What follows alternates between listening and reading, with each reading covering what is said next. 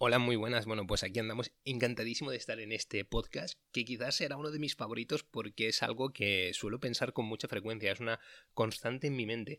Y voy a decir por qué es una constante en mi mente, porque de lo que vengo a hablar en el podcast de hoy es, yo creo que el, el pilar fundamental o la herramienta básica con la que tomo yo las decisiones en casi todos los aspectos de la vida. ¿No? Voy al gimnasio, no voy al gimnasio, Mm, sigo conociendo a esta pareja potencial, no la sigo conociendo. Em, mil historias, mil decisiones personales las baso utilizando lo que voy a decir en este podcast. Por eso es como súper, súper importante.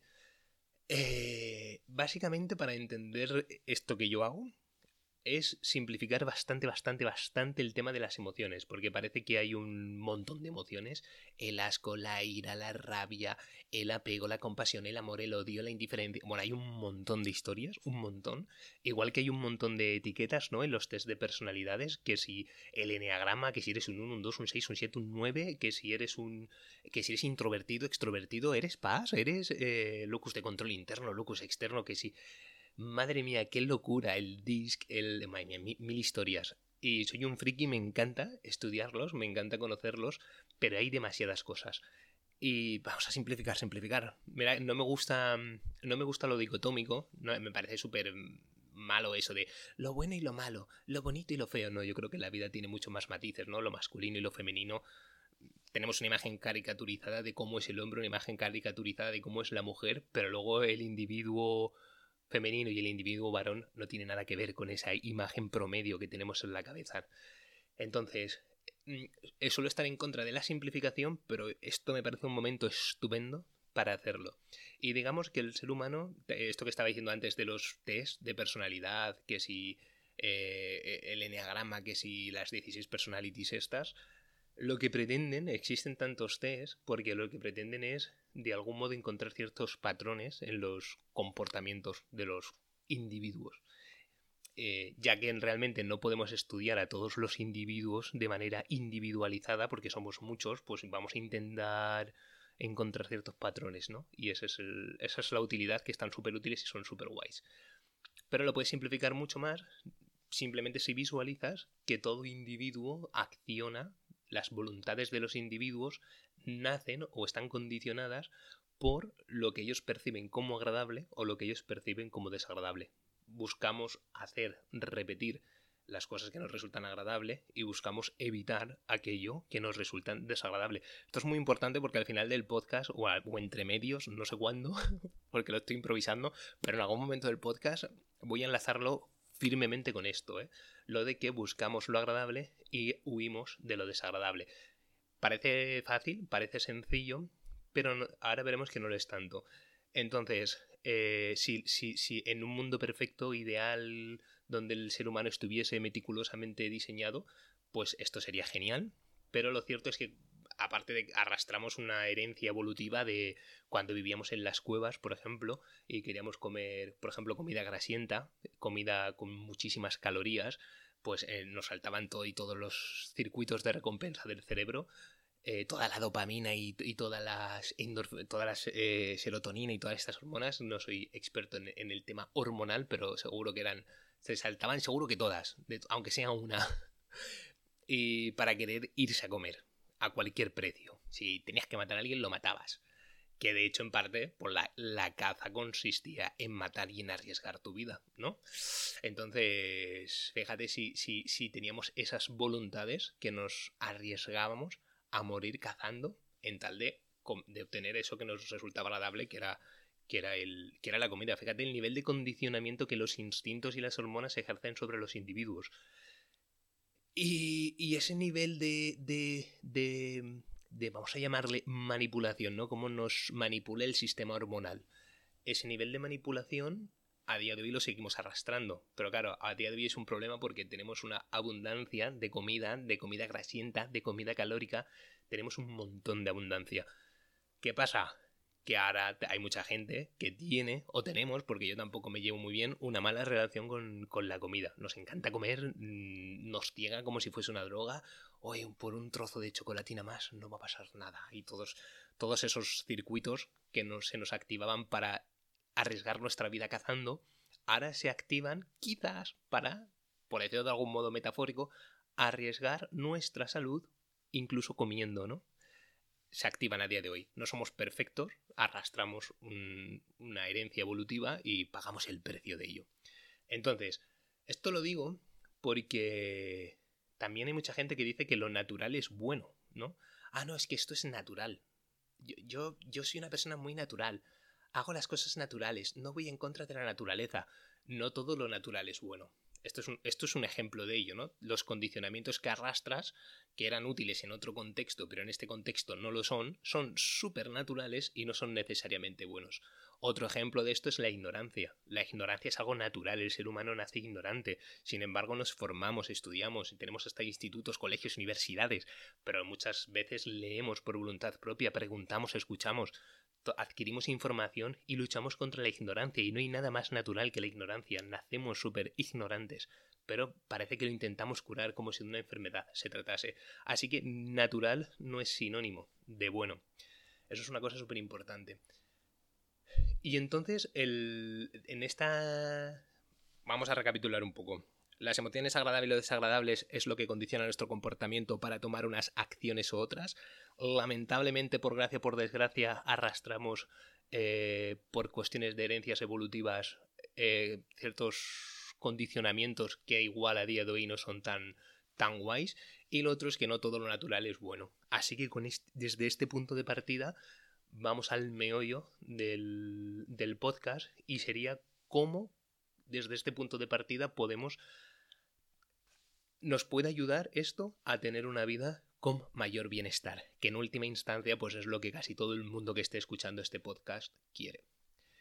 Pues lo primero hay que entender el que, que no todo lo que en principio resulta agradable termina siéndolo. No todo lo que en principio resulta agradable termina siéndolo. Súper importante, ¿no? Como si fuese un camino, el camino del agrado y vemos el inicio del camino y decimos, wow, el camino del agrado. ¿Quién no querría recorrer este camino? Bien, pues empiezas a recorrerlo, empiezas a recorrerlo, empiezas a recorrerlo y de repente se torna eso en el infierno. El camino del agrado te lleva al infierno, contraintuitivamente.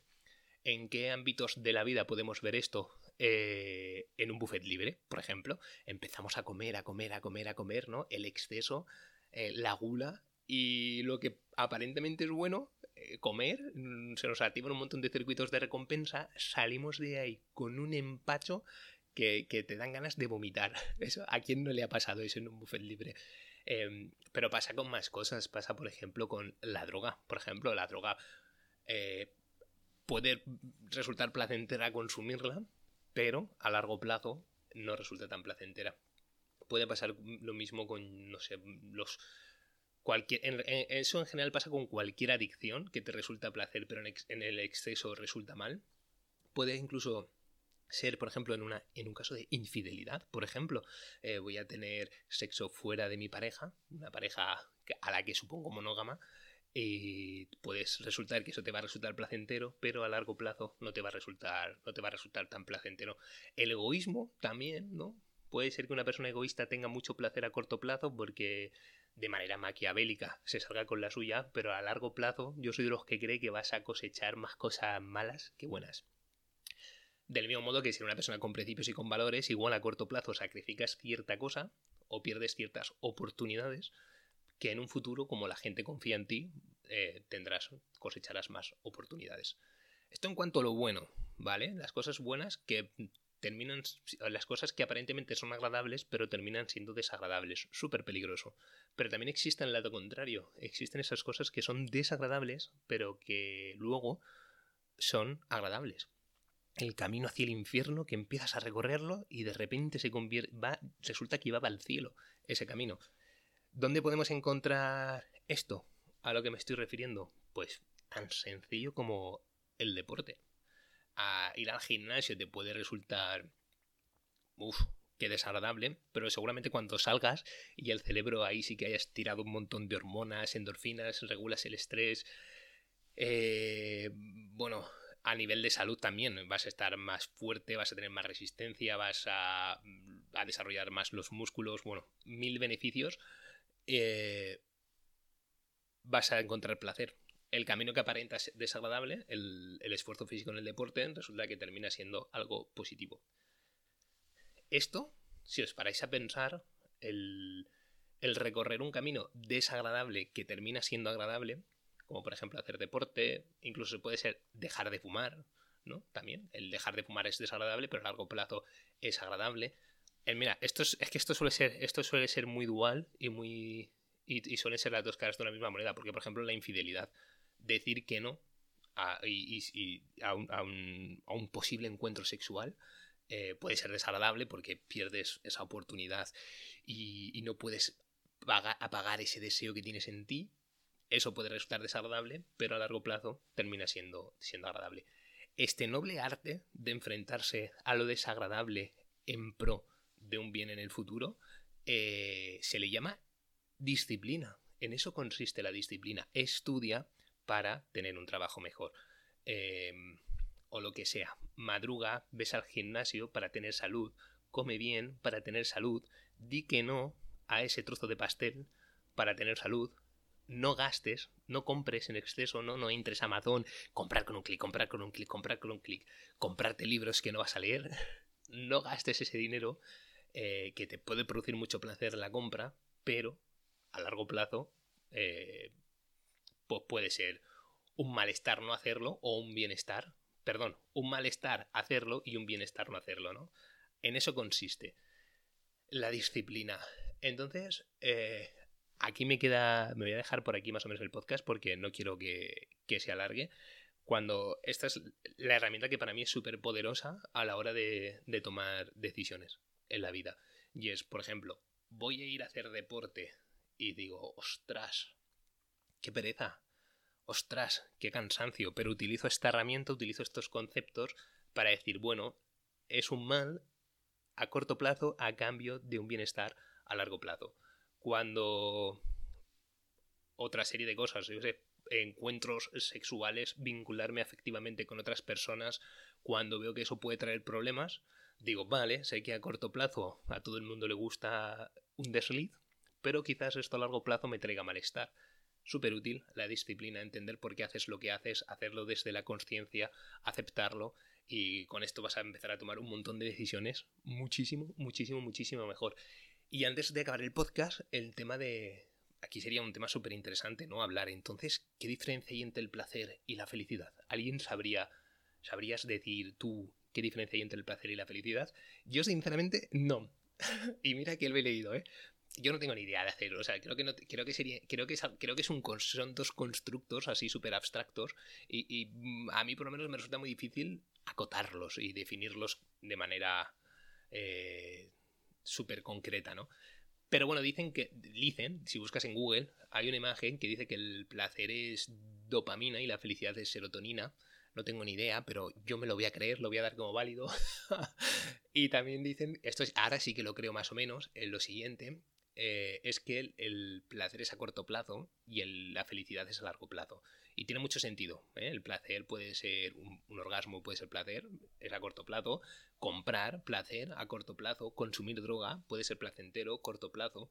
Y la felicidad, pues podemos verlo, pues satisfacción quizás cuando, cuando tienes una vida precisamente sin, yo que sé, sin vicios, sin excesos de problemas, sin, sin quizás demasiadas responsabilidades que cargar a tus espaldas. Me imagino, pues, una vida tranquila, eso no te está produciendo placer, por así decirlo, pero en tu día a día, gracias a ese bienestar, pues mm, experimentas menos sufrimiento, por así decirlo.